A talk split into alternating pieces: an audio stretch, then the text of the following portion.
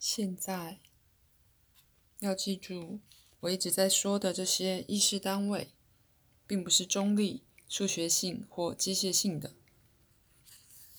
意识单位是你能想象出的最小意识包裹，而不管任何相反的想法，基本上意识与尺寸无关。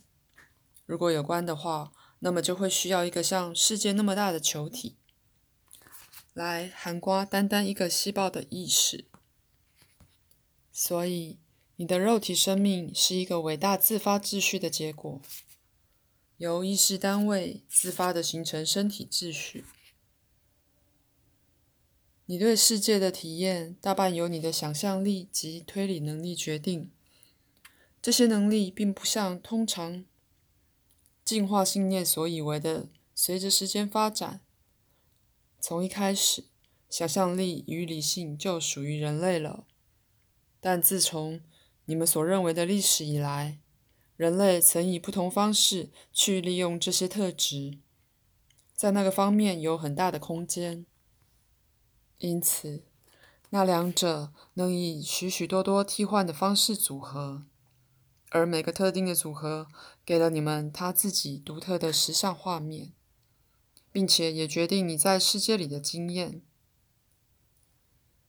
历史上来说，你们有许多的文明，每个都有自己的活动领域、自己的科学、宗教、政治及艺术。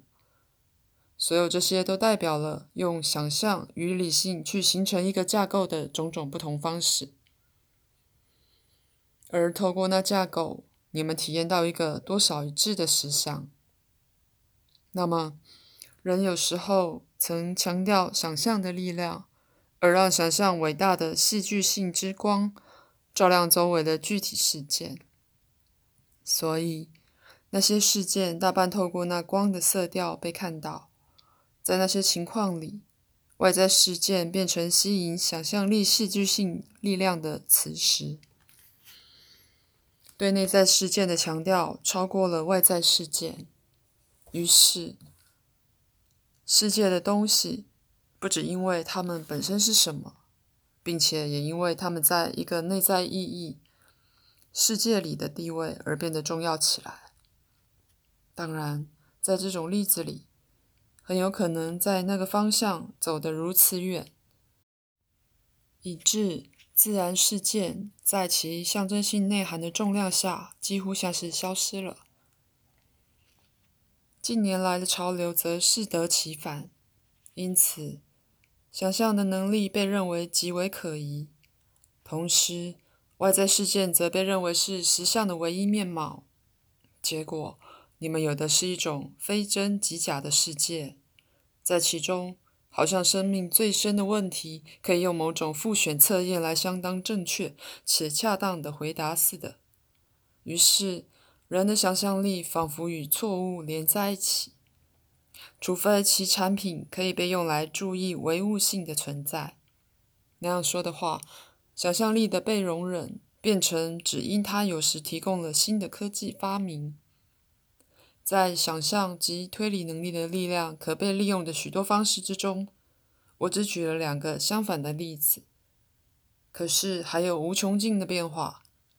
主观上及基因上，每个都是可能的，并且，当然，还有许多你们作为一个族类尚未发展的变化。鲁伯今天收到从一个显然会被视为精神分裂症的男人来的信，鲁伯觉得很难过，不止由于那个人的情况，并且也由于其哲学上的暗示。他想：天哪！为什么有人会形成这样的一种实相呢？且让我们来看看精神异常的问题。强调个人的完整性是非常重要的，而非通常给予任何一组症状的概括义定义。不过，在许多这种情况里，这种。个人是以与其历史时代不一致的方式去组合想象力与推理能力的，去宣称除击核子武器以便维持和平的人是一个疯子，虽然多少是个夸张的声明，但并非全然不对。在你们的社会里，这种活动却以一种完全令我不解的方式，不知怎的被标示为人道主义。这种计划并不被认为疯狂，虽然在那个字的最深意义里，他们是的确是的。这种行为有许多理由，但对于你们所认为的推理能力，而非其相对的你们所认为的想象能力，过分强调，至少要负部分的责任。在写信给鲁伯的那个人的例子里，混合了某些特质，在其中，内在事件、想象的事件，就社会所接受的色调而言，对具体事件投射了太强的光。在此，在此我所说的。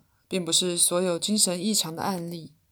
不过，我的确想强调，你们作为一个族类所珍视的心理标准，意味着在想象与理智的利用上也必须容许很大的空间。否则，你们可能变得被锁在一个僵固的意识姿态里，在其中，想象与理智两者都无法再向前进了。非常重要的是，你们要了解。在心理行为之内，有伟大的心理上的多样性，而那些心理经验的种种变化是必要的。他们给你重要的心理回馈，并以整体而言极有益的方式来锻炼你们能力的伸展范围。那个来信的人想要大半住在自己的世界里，他没伤害任何人，大部分时候他都养活自己。从大部分观点来看，他对实相的观点是偏差的，但他给世界增加了一个若非如此就不会有的味道。而透过他的古怪，到某个程度，他让别人看到他们对实相的僵化看法的确处处都有破绽。我也并不是要将他或那类人理想化。却只是指出，你能以其他方式去用你的想象与理智。事实上，这些方式不但在基因上具有可能性，并且在基因上很有出现的可能。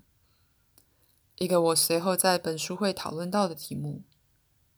当然，想象力与暗含的宇宙及那些没有具体实现的广大实相领域打交道。同时，理性则通常与在他面前世界的证据打交道。那声明一般而言是对的。当然，明确的说，任何想象的行为都涉及了推理，任何理性的行为都涉及了想象。口述结束。